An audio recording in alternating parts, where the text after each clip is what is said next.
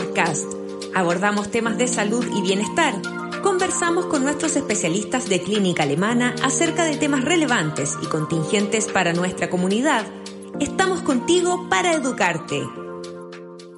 Hola, ¿cómo están? Bienvenidos a esta charla que es la primera charla de un ciclo eh, que vamos a hacer eh, en Alemán Sport para todos los deportistas que, están con nosotros y para la comunidad, por supuesto. Vamos a hablar hoy eh, de prevención de lesiones de rodillas en este tiempo de pandemia, que es un tema que nos parece muy relevante.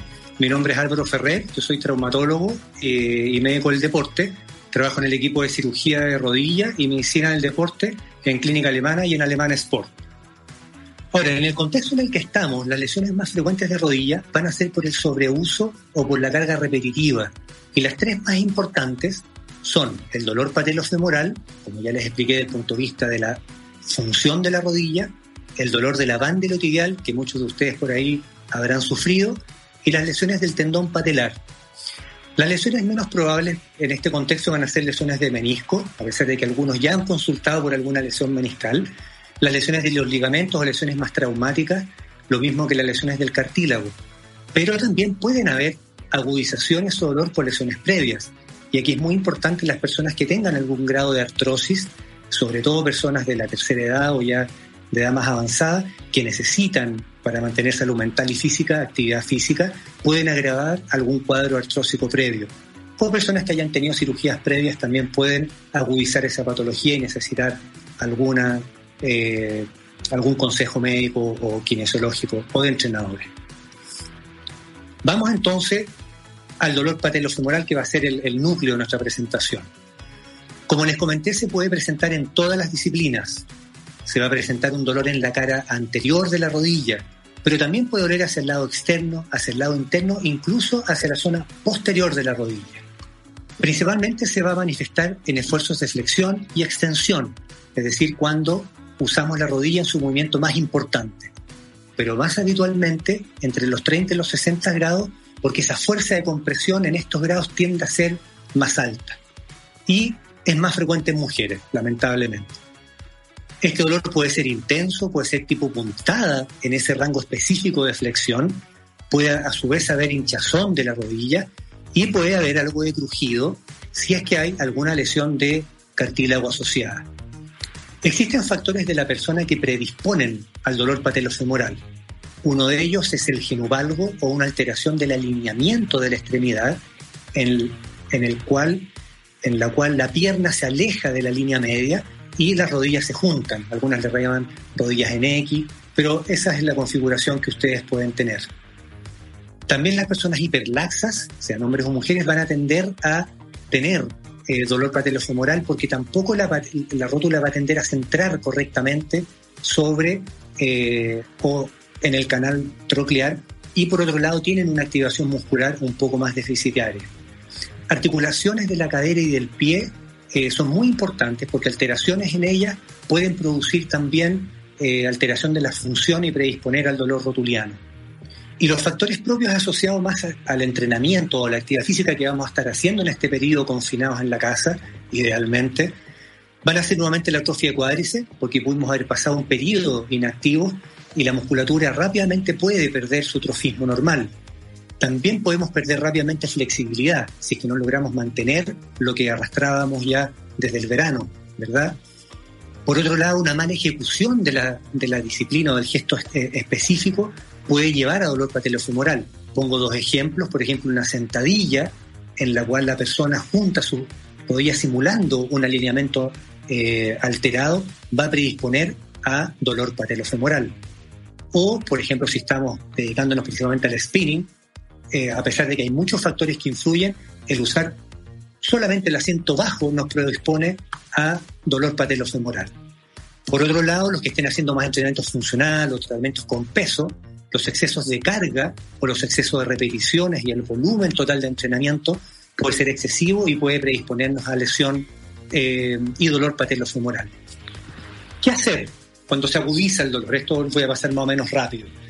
Si se presentó de manera brusca el dolor rotuliano, vamos a tener que hacer obviamente reposo de la actividad específica. Vamos a aplicar probablemente algo de frío local, que puede ser 3 a 4 veces al día, 5 o 10 minutos, protegiendo la piel y retomar de manera progresiva si logramos controlar el dolor. Si esto no se produce, sería bueno tener alguna supervisión médica o kinesiológica para orientar qué hacer en esta situación. Un elemento central es una adecuada activación, que es como el, término más usado actualmente, que es lo que conocemos como calentamiento, previo a la rutina que vamos a hacer de entrenamiento en ese minuto. La flexibilidad es un elemento central, como ya les voy a contar. Todo el trabajo de entrenamiento del core, que tiene que ver con la pelvis y el tronco, que son eh, las estructuras en las cuales se anclan las extremidades y que si no funciona bien, la función de las extremidades también va a estar deficitaria.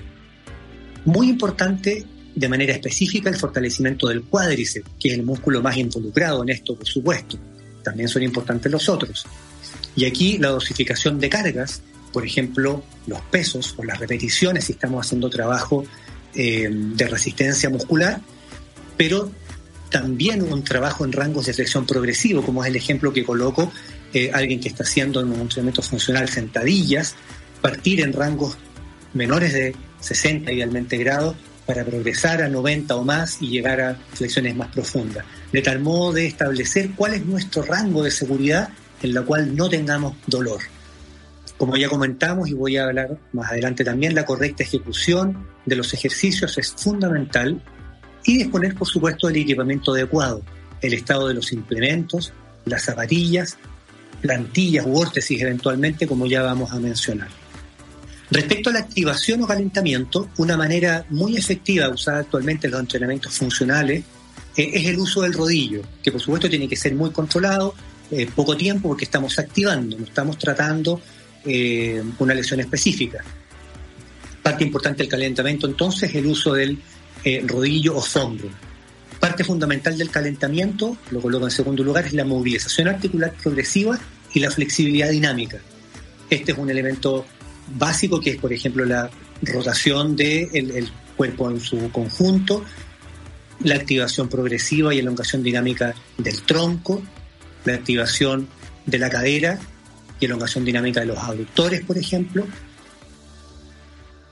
cuando ya estamos específicamente en el trabajo de fuerzas, que implica eh, una herramienta de prevención importante, el fortalecimiento del cuádriceps, vamos a trabajar de manera específica y de manera progresiva en sentadillas,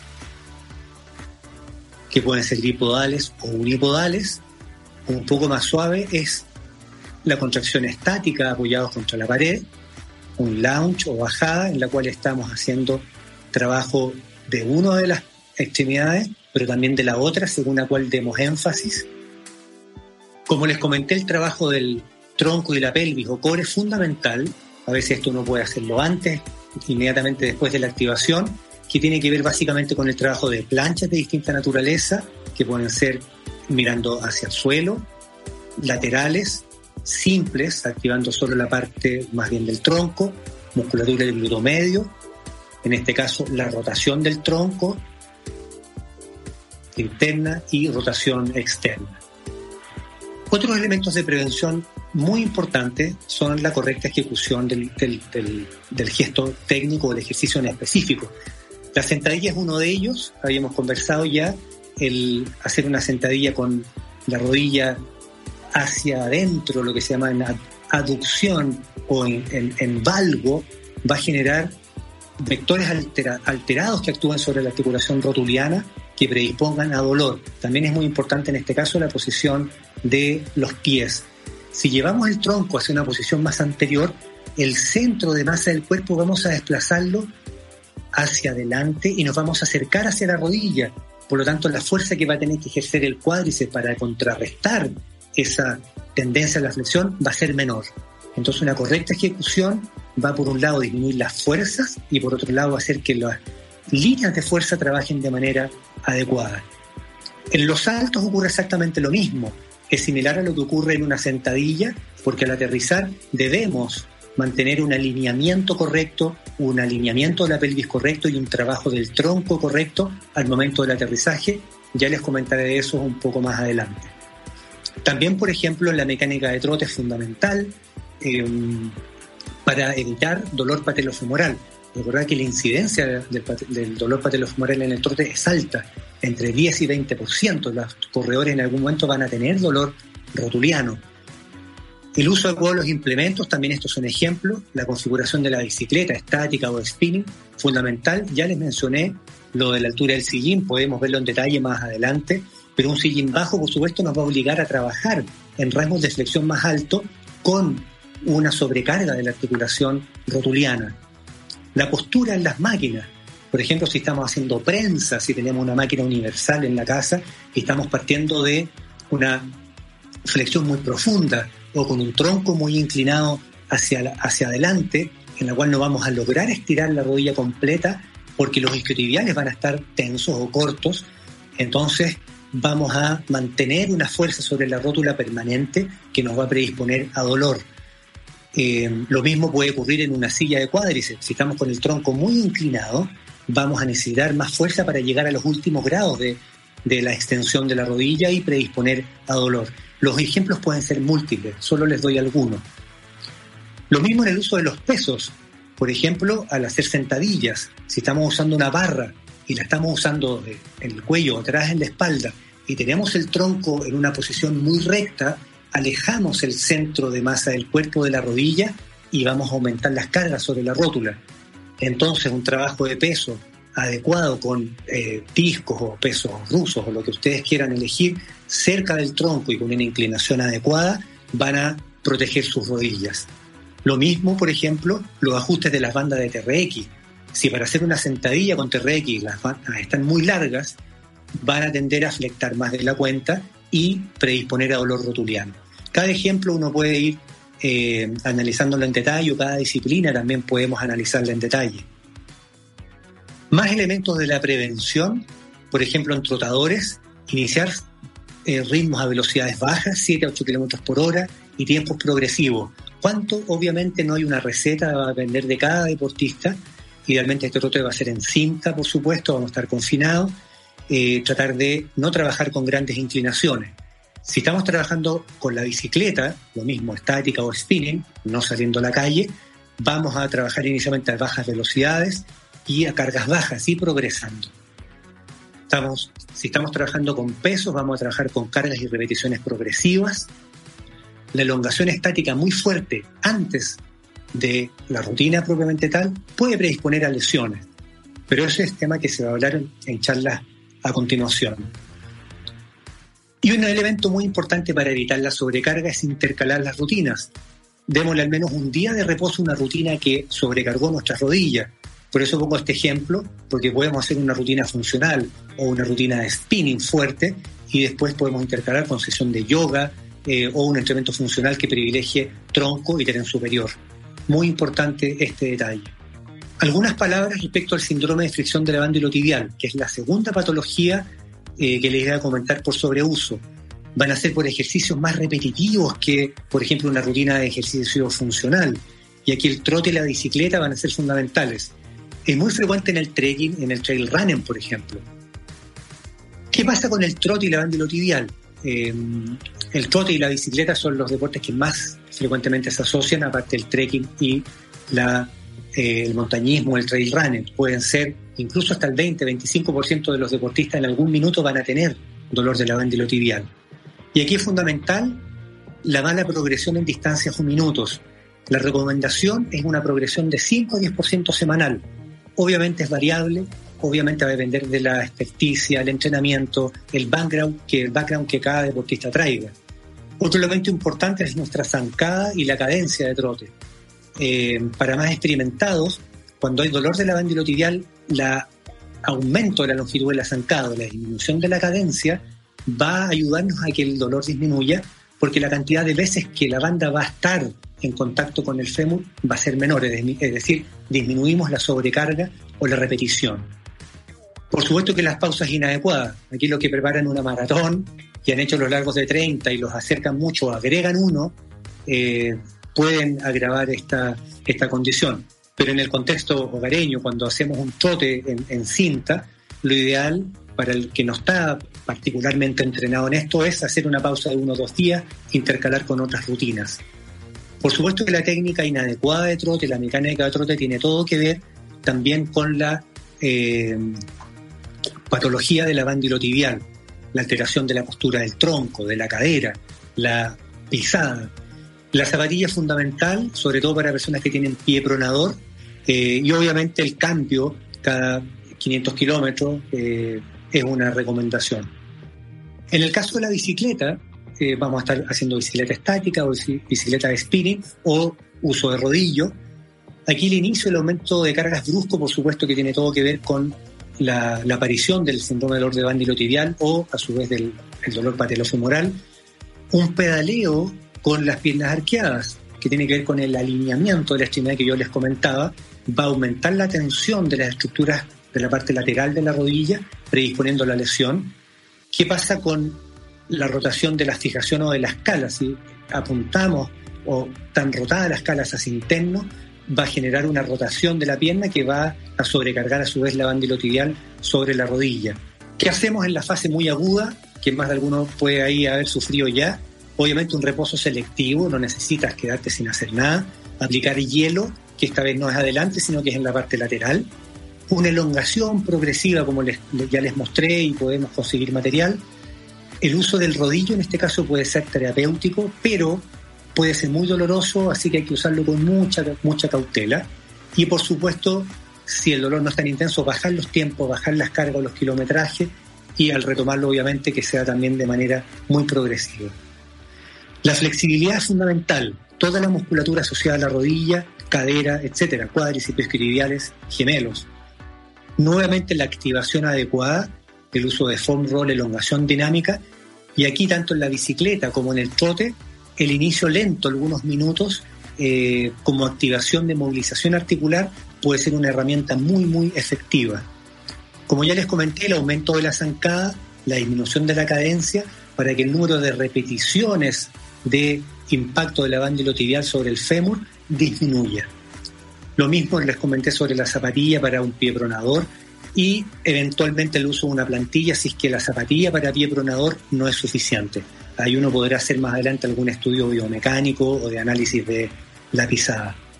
Y como ya comentamos, en el trote en particular, la misma bicicleta, eh, un inicio lento, a bajas cargas, a bajas velocidades, después aplicar cronómetro y partir con nuestra rutina eh, o con el, computador de la, de la trotadora. En términos de prevención, aquí también obviamente la progresión y dosificación de las cargas, si es que estamos haciendo algún trabajo de salto pliométrico, Nuevamente la flexibilidad, el control del tronco, eh, obviamente en un salto va a ser muy importante.